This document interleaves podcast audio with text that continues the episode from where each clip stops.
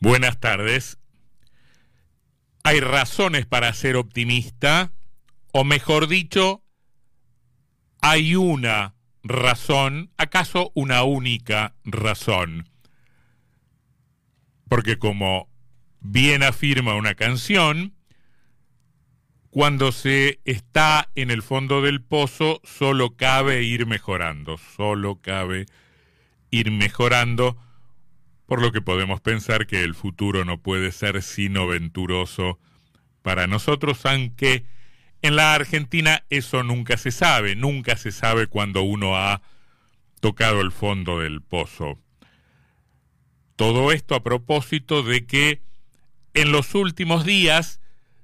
algunas estadísticas nos enfrentan ya no a la dureza de los datos, sino a la dimensión histórica de este mal momento. Y terminamos advirtiendo tal cosa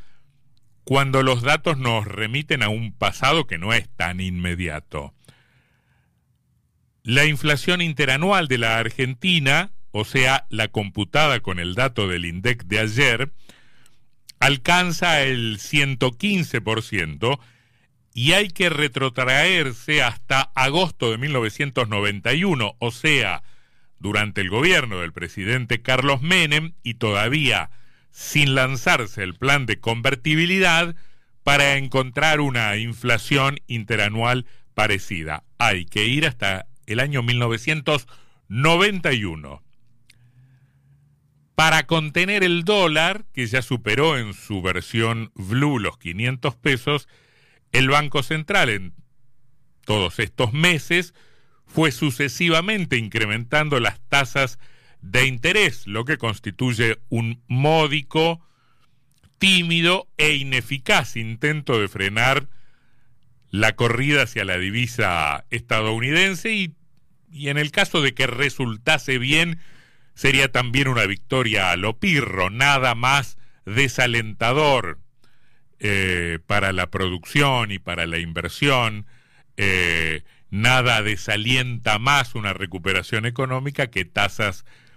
de interés estratosféricas. Bueno, la tasa anual ya llegó al 97% y ese número, el 97% de interés anual,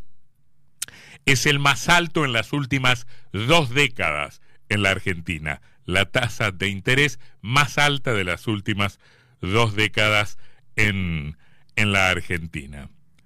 O sea, ya no alcanza con comparar los magros resultados de este gobierno en el plano económico con los magros resultados del gobierno anterior. Hay que ir, en efecto, varios gobiernos para atrás para intentar empardar esta malaria, lo que nos enfrenta en última instancia a los fracasos de las últimas dos décadas, si queremos, para tomar arbitrariamente un,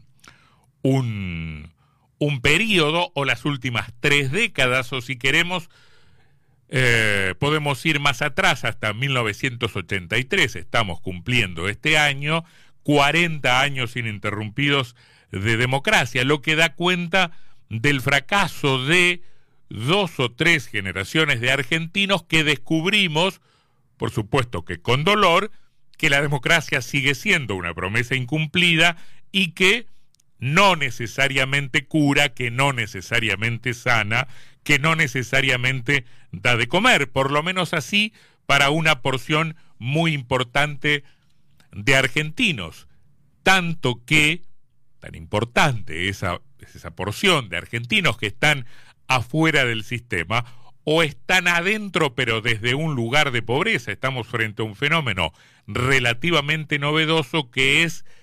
el hecho de que muchos asalariados estén aún percibiendo un salario en blanco debajo de la línea de pobreza. Digo, tan importante es esa porción de argentinos que está afuera o con un pie afuera y un pie adentro,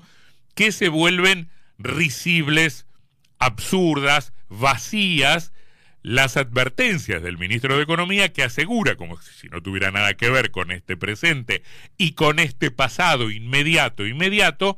que los acuerdos con el Fondo Monetario, que efectivamente se van a materializar, con las condicionalidades que ello supone, no van a sacrificar la orientación primordial del gobierno, que es alcanzar un desarrollo con inclusión, con estos niveles de exclusión, eh, con estos niveles de pobreza y de indigencia, es eh, casi un chiste hablar en términos de inclusión, sobre todo porque hay una pobreza que es de carácter estructural. No hay desarrollo, justamente, el desarrollo es un concepto muy claro, eh, que supone varias cosas, no hay desarrollo justamente porque no hay inclusión. Y estamos incluso un escalón por debajo de la idea de, de desarrollo. Ni siquiera estamos teniendo crecimiento económico. Por lo menos este año la economía volverá a caer, volverá a achicarse en la medición anual, eh, pero ni siquiera el crecimiento transitorio de este tiempo es sinónimo de equidad. Son muchas las voces que se levantan, incluso algunas dentro del mismo espacio de gobierno, que están advirtiendo que en los momentos de crecimiento de estos últimos años se ha verificado al mismo tiempo un aumento de la pobreza, de la indigencia y una regresiva redistribución del ingreso. Sucedió en los primeros años de la década de los 90, eh, con la convertibilidad que mencionábamos hace un, hace un minuto, que hubo crecimiento económico y sin embargo la pobreza se incrementó. En pasajes de este gobierno también la economía se ha incrementado, ha crecido el empleo y sin embargo con ello también ha crecido la, la pobreza, sobre todo por em, lo que erosiona el índice de inflación, los ingresos de los, de los trabajadores. Eh, hace algún tiempo un dirigente opositor decía, bueno, hay un tercio de la población argentina que ha estado por debajo de la línea de pobreza en los últimos 30 años, pasaje que tomamos justamente en referencia a esas estadísticas, las estadísticas pobres de la economía de hoy que pueden ser comparadas con, con, con datos económicos pobres, discretos, si no mediocres, de hace 30 años. Y ahí nos meteríamos en los misterios o en las mentiras o en las semi-verdades de las estadísticas. Puede que la afirmación sea parcialmente rebatible, pero resulta no más que cierto que en las últimas tres décadas Em, o sea, en lo que va del siglo y un poco más, la pobreza en la Argentina nunca fue menor del 25%. Desde que tenemos memoria, eh, hay por lo menos, por lo menos uno de cada cuatro argentinos siendo pobres. Una pobreza que a la salida de la crisis de 2001 y con la devaluación de 2002 arañó casi el 60%. Acá viene esa historia de las medias verdades o las medias mentiras que suponen los, los promedios. Hay un estudio que dice que la pobreza promedio en la Argentina, con todas las dificultades para medirla, sobre todo por el apagón estadístico que tuvimos durante un durante los gobiernos de Cristina Fernández de Kirchner, fue del orden del 36%. Ese es el nivel promedio de la pobreza de la Argentina en las últimas décadas que llegó a bajar hasta el 25% durante el segundo año de gobierno de Macri, vino la crisis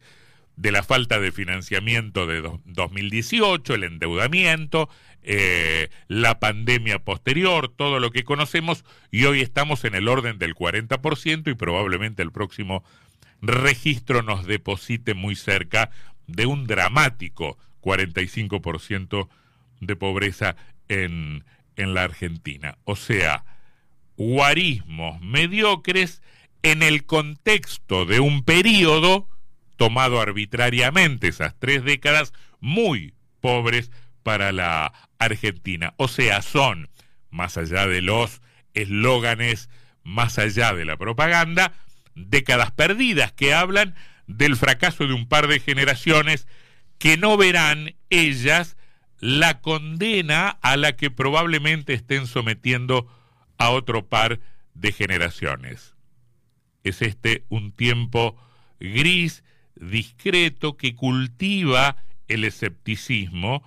maquillado por eh, las buenas noticias que prometen los candidatos en medio de un desfile de postulantes que venden optimismo con la certeza de los apostadores, con la seguridad de quienes apuestan a la ruleta rusa, con la convicción de quien juega su chance de victoria, digo, de victoria colectiva, al azar de una cifra improbable.